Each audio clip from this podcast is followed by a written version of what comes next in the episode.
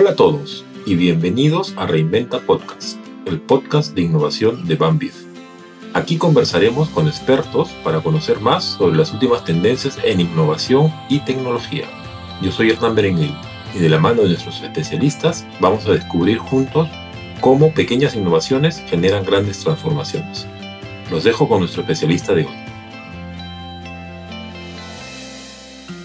Hola a todos, soy Camila Freire, consultora de innovación en Bambif. Bienvenidos a Reinventa Podcast, el podcast de innovación de Bambif, donde trataremos temas para que innoves desde tu trabajo, tu emprendimiento o tu empresa.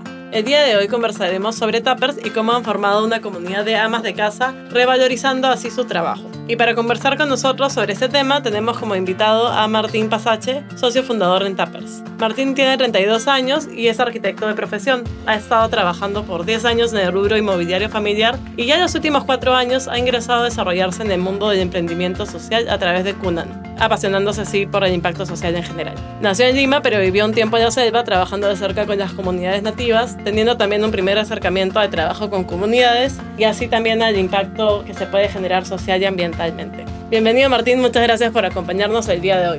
Gracias Camila, gracias por, por, la invitación. Martín, para ir empezando, es probable que muchos de ellos que nos escuchan no sepan qué es Tappers, entonces ¿te parece si nos cuentas un poquito más sobre de qué se trata?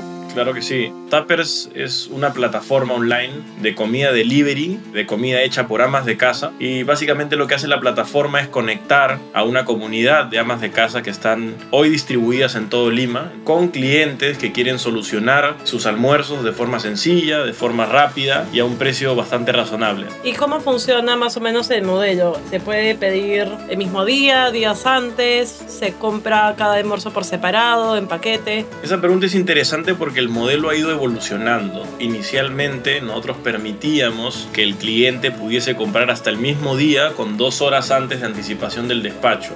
Eso te pone un reto bastante interesante y es que tú tengas que proyectar algunas ventas, porque las mamás obviamente tienen que cocinar un poco a ciegas, digamos, de cuánto es lo que se va a vender, porque uno no sabe cuánto va a entrar en ese gap de tiempo del día. Entonces ese modelo fue cambiando porque notábamos que había una merma importante. Entonces lo que hicimos es transformar el modelo a compra anticipada. Esto quiere decir que el cliente tiene que organizarse con una semana de anticipación para poder pedir, digamos, para la semana entrante. Igual el modelo fue ajustándose y ahora puedes pedir hasta con dos días de anticipación como mínimo. Esto nos permitió poder llevar la merma a cero, poderle garantizar a la mamá, digamos, que la producción que estaba teniendo tenía ya una compra garantizada. Y eso también durante la pandemia le permitió a la mamá también poderse organizar y no tener que salir tantas veces a comprar los productos. Y de hecho justo mencionabas que el modelo fue evolucionando porque, bueno, ya tienen cuatro años funcionando. Entonces te iba a preguntar justamente cómo empezó, ¿no? Cómo empezó la idea, cuáles fueron tal vez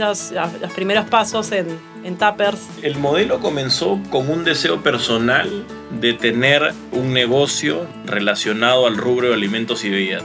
Inicialmente yo pensé en un lugar físico en donde pudiera vender platos de comida a precios razonables, pero con una calidad bastante alta.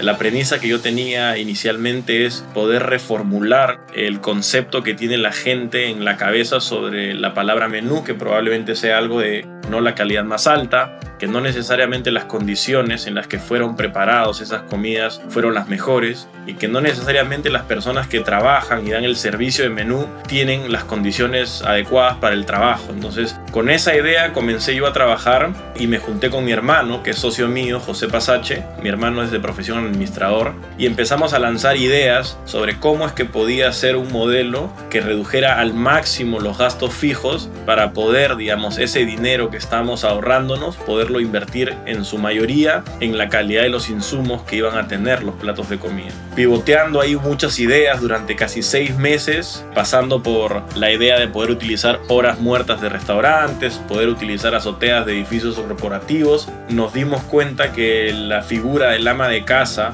era una figura que tenía, digamos, conocimientos no necesariamente profesionales, pero sí a través de generaciones de la comida de casa, ¿no? Muchos nos lo comentaban, Ojalá pudiera comer la comida que preparaba mi abuela, mi tía, mi mamá, mi hermana. Entonces conectamos eso con un poco nuestra historia de vida. Nosotros tenemos mamá del norte y el tema de la comida era algo que teníamos bastante presente. Esta información conectada y cruzada con un poco de información de censos, digamos, del INEI, notábamos que había un universo bastante grande, que aproximadamente el 35% de mujeres que realizaban actividades domésticas no, no eran remuneradas. Digamos, había un universo como de 2 millones de mujeres que ya cocinaban en sus casas, que ya hacían este trabajo, invertían 40 horas semanales a actividades de casa y entre 12 y 14 horas a actividades de cocina. Y notamos que hacía un match bastante interesante con lo que nosotros estábamos buscando del lado de la producción y con esta intención de poner en valor el trabajo invisible es que el proyecto comenzó. Comenzó inicialmente con amigos y las primeras mamás que trabajaron de hecho fueron amigas de mi mamá que no tenían digamos una necesidad económica pero que sí les gustaba cocinar. Lo que nos permitió eso es entender el modelo desde la parte de producción, desde la casa cómo funcionaba la toma de pedidos, cómo hacía yo el traslado hacia el cliente final, cómo lo recepcionaba el cliente, qué dudas podía tener el cliente en torno a una comida que no estaba siendo preparada en un establecimiento sino en una casa y este modelo pues obviamente fue evolucionando y fue optimizándose hasta llegar a lo que hoy día es, ¿no? Inicialmente nosotros podíamos vender y, y suena gracioso quizá al día uno o dos platos, hoy día nosotros podemos estar vendiendo tranquilamente 150 veces más de lo que vendíamos vendíamos en un día. Y ha sido un viaje bastante interesante porque el perfil inicial de mamá o no, y, no, y no voy a hablar de mamá, sino voy a hablar de ama de casa, ¿no? Porque también hemos tenido hombres que han llevado la figura, digamos, de ama de casa o de cuidado del hogar o de responsable de la alimentación Inicialmente la hipótesis que yo tenía es que quien estuviera detrás era una mamá que tenía una motivación bastante grande económica, ¿no? que necesitaba el dinero, no para subsistir, pero sí como un ingreso importante. De hecho, el ingreso que se genera, si uno hace el comparativo de soles por hora trabajada, es casi el doble del sueldo mínimo, trabajando como un part-time. Pero la realidad es que esta hipótesis fue modificándose mucho y es que el grueso de las mamás que tienen muy cercanas a 60 años o bordeando por ahí, tenían una motivación más bien emocional, es sentirse nuevamente parte de un grupo, sentirse como activas, como útiles nuevamente, muchas de ellas los hijos o las personas a las que criaban ya no estaban en casa. Y hay un síndrome bastante interesante que quizá conozcan que se llama el síndrome del nido vacío y es cuando los hijos ya se van de casa y la mamá se siente un poco en el aire, entonces Tappers de alguna manera les devolvió a ellas los hijos que ya se habían ido de casa. Ya no eran uno o dos hijos, sino era la comunidad de tappers que estaba, digamos, felicitando, reconociendo el trabajo que ellas hacían. Y del lado de ellas, sentirse nuevamente que volvían a ser lo que antes hacían, que disfrutaban mucho, ¿no? Y nuestra intención para hacer bastante real esto es que cada mamá en cada bolsa de plato de comida que ellas mandan, todas estas llevan notas escritas a puño y letra por ellas para el cliente final de alguna manera volviendo a dejar en evidencia que quienes están detrás finalmente son amas de casa. ¿no? Es una herramienta de marketing, sino es un deseo genuino de José y, y, mío, digamos, de que en todo el proceso uno entienda, respire y sepa que en cada plato que estaba pidiendo no solo está ayudando a una mamá, pero sí que está recibiendo un plato realmente hecho en casa. ¿Y cuáles han sido tal vez estos cambios o decisiones ¿no? que han ido tomando en estos cuatro años? ¿no? O sea, ¿cuáles serían los principales cambios que han logrado que lleguen ahorita a, a donde están, ¿no? que el modelo funcione como está funcionando? La evolución ha, pasado un poco por lo que comentas, el tema del pedido anticipado, ampliamos nuestros días de operación, antes trabajábamos de lunes a viernes, luego de lunes a sábado y luego de lunes a domingo creamos algo así como un club, que es el Club Tappers, que te permitía, digamos, comprar paquetes. Pre-pandemia era, te podría decir que el 90% de clientes eran gente de oficina y durante la pandemia eso obviamente se invirtió y teníamos mucho cliente de casa. De hecho fue lo mejor para nosotros, ¿no? Tappers se repotenció mucho. Mejorar todo el tema de la red de distribución de delivery hizo que creciéramos bastante más el tema del control de calidad bastante estricto porque si bien no es una preocupación frecuente del cliente y, y, es importante digamos que se entienda que son mamás o son personas que cocinan de manera amateur. A diferencia de un profesional que tiene la capacidad quizá de poder sostener la presión y el estrés durante el trabajo y poder mantener una consistencia de calidad bastante alta, una mamá es muy sensible a lo que sucede en el entorno ya sea porque los insumos pueden cambiar y eso la afecta a ella, pero también por el buen día o mal día que pueda tener y eso puede impactar directamente en la calidad del producto que se está entregando. Entonces nosotros tuvimos que crear manuales para hacer bastante más sencillo el trabajo a las mamás, eso nos permitía estandarizar la calidad hasta cierto punto. Entendimos que cada mamá es un mundo aparte. Hay algunas mamás que sostienen la presión mejor y que pueden recibir una mayor cantidad de platos al día, digamos, para cocinar. Hay otras mamás que no son tan buenas como eso. Entonces cada una tiene un perfil bastante, bastante, bastante detallado sobre cuáles son sus mejores platos, cuál es el plato que mejor cocinan, qué cantidad de platos nosotros como tappers obtenemos el mejor rendimiento de la mamá en cuanto a calidad. Y así cada una, ¿no? Entonces, un poco eso nos permitió crecer, pero creo que también el soporte tecnológico y que hace que la asignación, digamos, sea bastante automatizada, bastante más rápida y bastante más eficiente, ¿no? El reto en este negocio, en cualquier emprendimiento que poco a poco, digamos, va incorporando la tecnología es buscar la eficiencia, buscar reducir los costos a veces escondidos o a veces que no, que no logras ver en este análisis de información que luego haces y hace que la rentabilidad por plato pues cada vez crezca más. Y hablando de retos, eh, justo te iba a preguntar qué retos, qué dificultades se les presentaron al, al, desarrollar tappers, ¿no? Habías mencionado, por ejemplo, esas diferencias que hay este, en las amas de casa o, o, digamos la susceptibilidad que hay a lo que pueda pasar en su día a día, el tema de las eficiencias. ¿Qué otros retos consideras que, que tuvieron al, al emprender?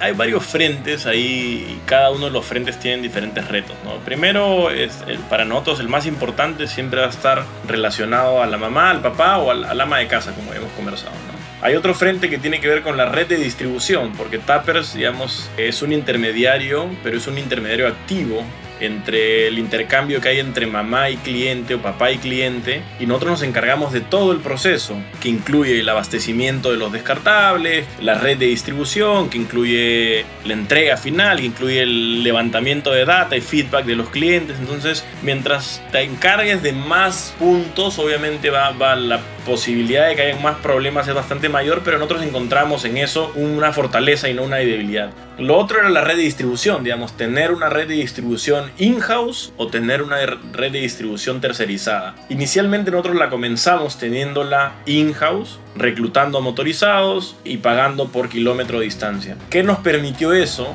Entender cuánto es la distancia del motorizado más óptima versus lo que yo le pago. ¿no? Hay, un punto en donde es mejor que yo encuentre una mamá que está más cerca de ese punto de entrega que seguir haciendo un traslado desde el punto en donde esté al cliente A, digamos nos ayudó mucho a empezar a ver Lima moderna desde más afuera y empezar a crear estos clusters que nosotros hemos llamado cluster centro, este, oeste, este 1, este 2, y cada una de las mamás tiene un círculo, digamos, en torno a su casa que tiene que ver con la distancia que el motorizado debería recorrer para que sea la distancia más óptima. Los retos eran encontrar esta red de motorizados que te cumpla. Lo que quisimos en primera instancia es sacarnos ese dolor de cabeza y migramos a la, posibilidad de tercerizarlo y que el control de la red de distribución ya no sea uno a uno, sino sea una empresa con la que yo converse, yo, yo te digo, yo esta es mi red de puntos que tengo que entregar, tú ya te encargas que si el motorizado te falla, pues tienes que conseguir a otro y tengo que lidiar, digamos, con una sola persona. En nuestro caso tenemos dos empresas porque queríamos siempre hacerlas competir,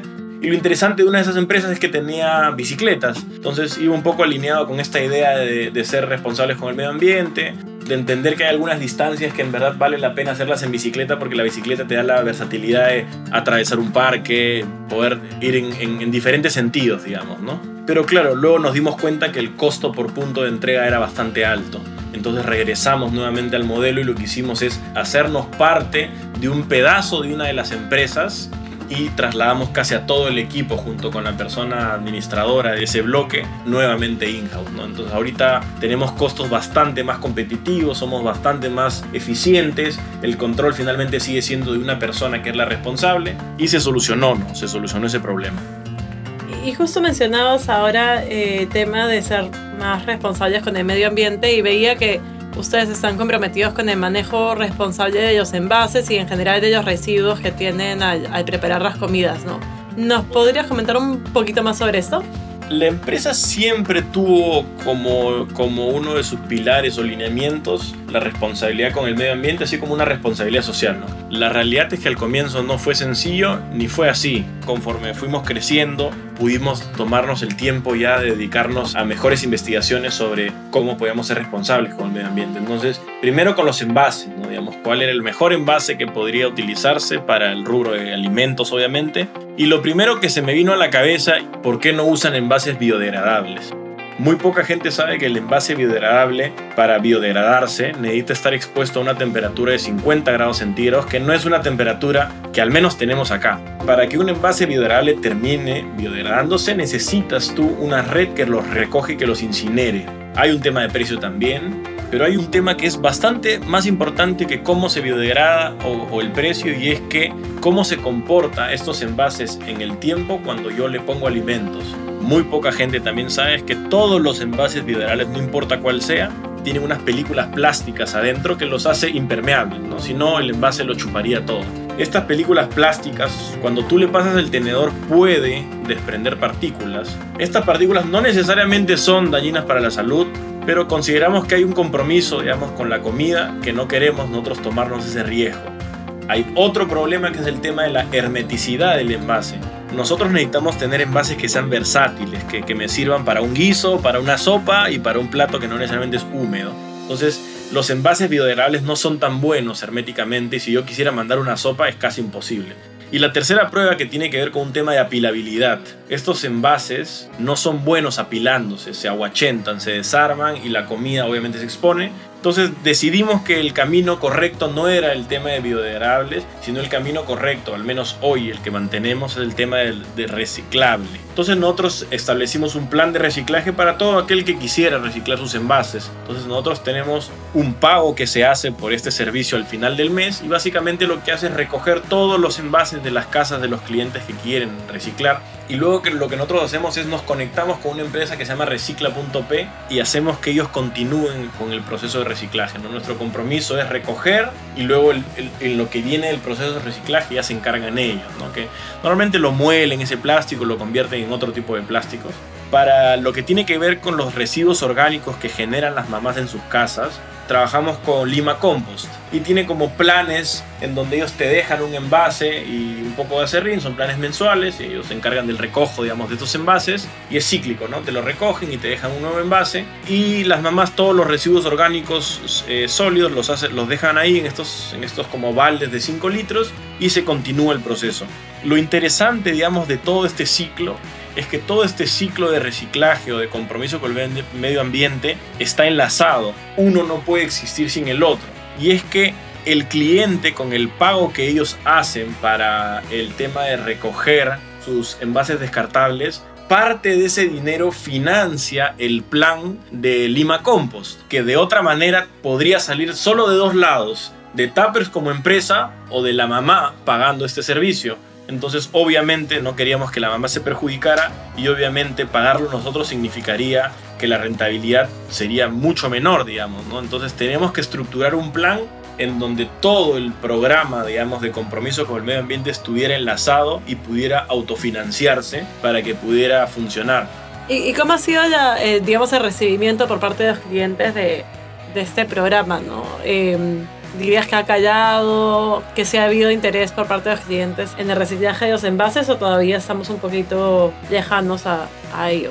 estamos un poquito por ser, digamos, amigable. Mucha gente promueve, mucha gente se molesta con la utilización del plástico o la utilización de este u otro material, pero no está dispuesto a hacer muchos cambios en su día a día para que eso sea diferente. No sé si porque eh, no les interesa, no sé si porque creen que cambiando ellos es un cambio muy pequeño para generar un impacto bastante importante. No es muy grande la gente que al menos en Tappers recicla. Yo te diría que podría ser no más del 10 y a veces 5% de los clientes que consumen eh, están, digamos, suscritos al plan de reciclaje, ¿no? ¿Y dirías que por el lado de impacto social es similar? O sea, tal vez no tanto de los clientes, pero en general de tu experiencia, este desarrollo de, emprendimientos sociales o de empresas o organizaciones que tengan impacto social, ¿cómo ves el panorama? yo creo que el tema social cala muchísimo más que el tema ambiental. Yo creo que el tema ambiental aún la gente lo ve muy lejano, ¿no? Entonces cuando tú le dices que estás ayudando a una mamá, para ellos es como gigante, digamos, es una persona, es alguien como ellos, ¿me entiendes? Entonces creo que en lo que tiene que ver con emprendimientos en general, con un corte social, siento que cala muchísimo, muchísimo más en las personas. Y volviendo justo al tema de las taperas, ¿cómo ha sido su experiencia hasta ahora? Me imagino que han podido conversar con ellas y ver tal vez el impacto que está teniendo este emprendimiento en, en, su vida, ¿no? Sí, mira, de hecho, yo me encargué justamente de la parte de selección de las mamás, quizá por mi personalidad, que es bastante más tirado al, al, lado emocional que mi hermano, que es más racional y más numérico. Y todas las mamás que hoy están en Tappers, antes de entrar, al menos tuvieron una conversación por teléfono conmigo y en ningún caso duró menos de 40-45 minutos. Mucho más allá de la capacidad que pudiese tener la mamá cocinando bien, era cuál era la real motivación que llevaba la mamá a estar en Tappers. Y la única manera de que tú puedas entender eso es teniendo una conversación con ella profunda, ¿no?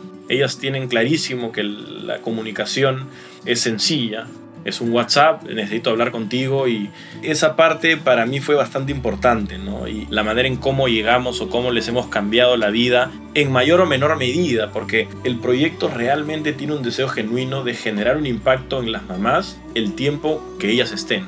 Lo bonito es que muchas están casi todo el tiempo que tiene Tappers, ¿no? Y con el plan que nosotros tenemos de incentivos y, y motivaciones de las mamás, hay algunas que han terminado de hacer algún estudio que tenían pendiente, hay algunas que han hecho el viaje que querían hacer, hay algunas que han terminado el curso de fotografía que querían. Entonces e, es, lo bonito, de hecho parte de, de los elementos incentivos que tenemos nosotros a las mamás es justamente eso, ¿no? Ustedes elijan un curso que quieran llevar, pero el curso tiene que tener una única condición y es que no tiene que tener nada que ver con cocina ni con comida con la intención de que ellas pudieran desarrollarse en otros aspectos de su vida que no estuviera relacionado con la cocina y nos ha funcionado bastante bien.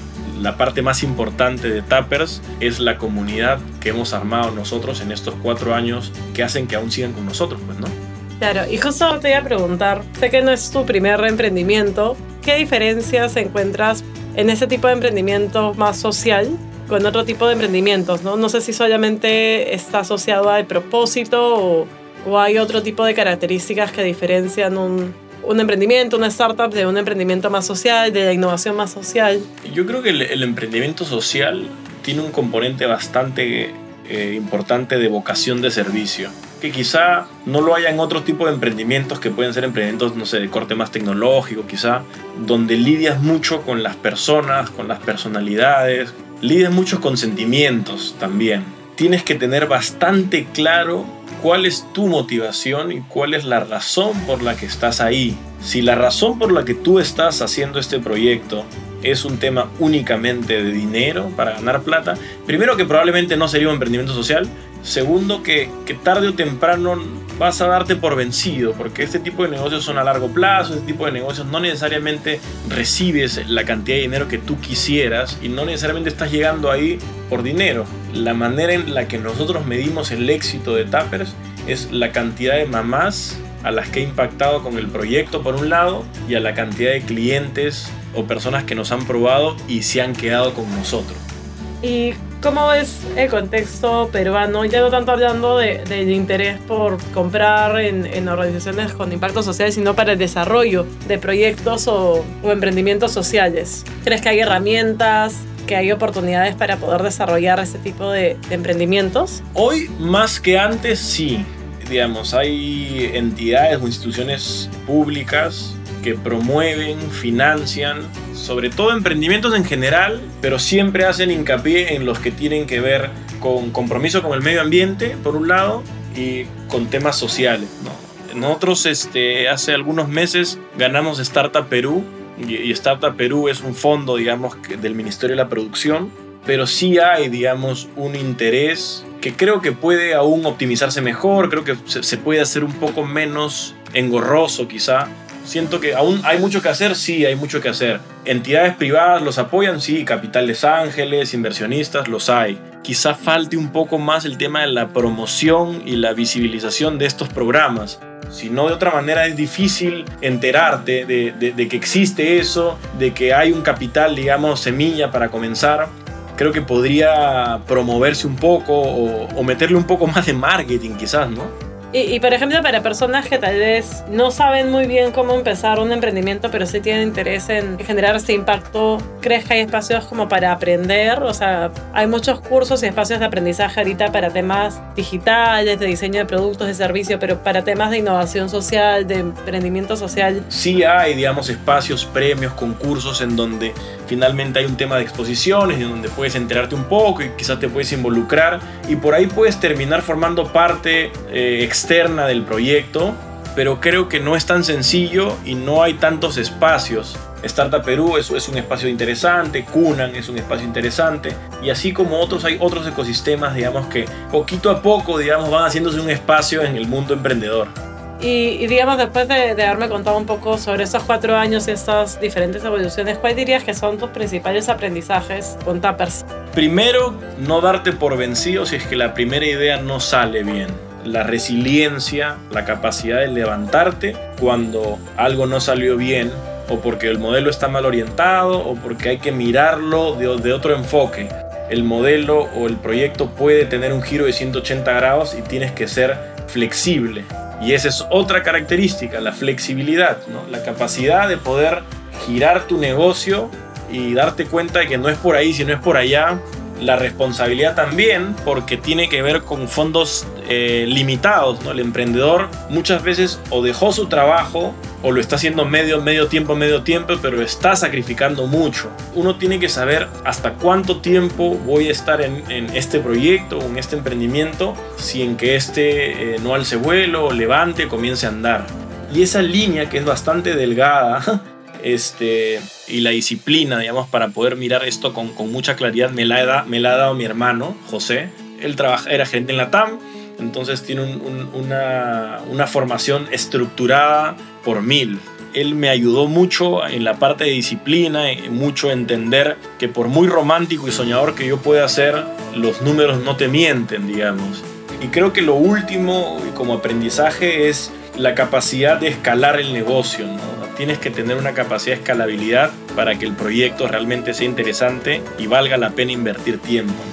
¿Y, qué sigue, no? ¿Cuáles son sus siguientes pasos? Bueno, después de haber ganado Startup Perú, nosotros queremos robustecer mucho la parte tecnológica. Eso nos va a permitir crecer y poder, digamos, estar en la capacidad de poder obtener mayor cantidad de pedidos, robustecer todo el área de control y calidad para poder tener una consistencia bastante más homogénea semana a semana crecer obviamente en volumen de mamás y, esperamos también en volumen de clientes. Quizá dar el salto en mercados bastante más grandes como pueden ser México, como pueden ser Brasil, de una densidad demográfica bastante más grande. ¿Y cómo es que siempre ha terminado todos los pitch que yo he hecho para los diferentes concursos en los que he participado es que nosotros queremos crear el restaurante más grande de Latinoamérica en donde el ama de casa sea la principal protagonista. Y esa es la dirección y nuestro norte, ¿no? ¿Y qué le recomendarías a aquellas personas que, que quisieran emprender con impacto, ¿no? Como ustedes. El primer consejo que les daría es que antes de ponerse a hacer cualquier cosa, determinen si el, la razón por la que están creando el proyecto es la razón real por la que están creando el proyecto y qué es lo que quieren lograr con eso. Sobre eso empiezan obviamente a, desarrollarse muchas cosas, ¿no? Digamos, ahora el cómo lo voy a hacer o quiénes van a ser mi equipo de trabajo. Esa parte es bastante importante porque cuando uno va a, buscar levantamiento de capital y te dan 10 minutos para contarle sobre el proyecto, lo más probable es que esos 10 minutos, 2 minutos sean de qué va tu proyecto y el resto de tiempo sean quiénes están detrás de ese proyecto y quiénes sacan adelante ese proyecto y quién es tu equipo de trabajo y cuáles son las cualidades que tienen esas personas. Entonces, tómense el tiempo de pensar en el equipo del trabajo con el que se están sentando. Entonces hay que ser bastante hábil para, para ver qué, qué, qué, cualidades no tienes tú y necesitas para formar un equipo sólido, ¿no? Claro, gente que te complemente. Correcto. Martín, entonces, por favor, cuéntanos para todos los que nos están escuchando, ¿cómo pueden adquirir el servicio de Tappers? Ok, perfecto. Mira, Tappers este, lo pueden, eh, pueden suscribirse o pueden hacer sus pedidos a través de la página la página es www.tappers.p Hay un segmento que son blogs de cosas que yo escribo, obviamente relacionadas a Tappers, un poco de cómo ha sido nuestro viaje desde que comenzamos. Y ahí también van a poder chequear el menú de toda la semana entrante, digamos. ¿no? Y, ahí simplemente le das clic a hacer tu pedido y continúas con el flujo de, de, la página, que es bastante sencillo en verdad. Buenísimo. Entonces, antes de terminar, eh, nosotros tenemos una pequeña tradición acá en Reinventa Podcast, eh, que básicamente consiste en que nos puedas recomendar un libro, película, preferiblemente de, de estos temas que hemos venido conversando. A mí me gustó mucho Sueños en Fuga, Shawshank Redemption. Eh, me gustó La vida es bella también. Eso como películas. Y en cuanto a libros, me gustó mucho uno que, tiene, que se llama El Club de las 5 de la mañana, y otro libro que no tiene un corte social, pero que es bastante interesante y que siempre me ha acompañado, que es Cosas que no debes contar, de Renato Cisneros. Esos libros, más, muchos de esos libros los he leído más de una vez, son bastante divertidos.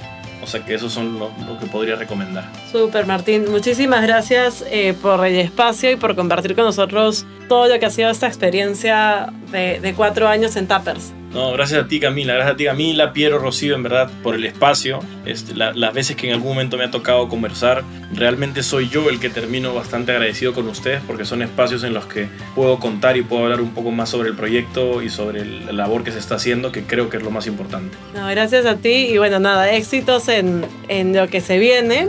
Y bueno, muchas gracias también a quienes nos están escuchando. Eso es todo por hoy. Gracias por su preferencia y por escuchar Reinventa Podcast, el podcast de innovación de Bambif, donde tratamos temas para que innoves desde tu trabajo, tu emprendimiento, tu empresa. Y se viene Cherry. Para conocer más sobre nuestros productos, pueden encontrarnos en bambif.com.pe.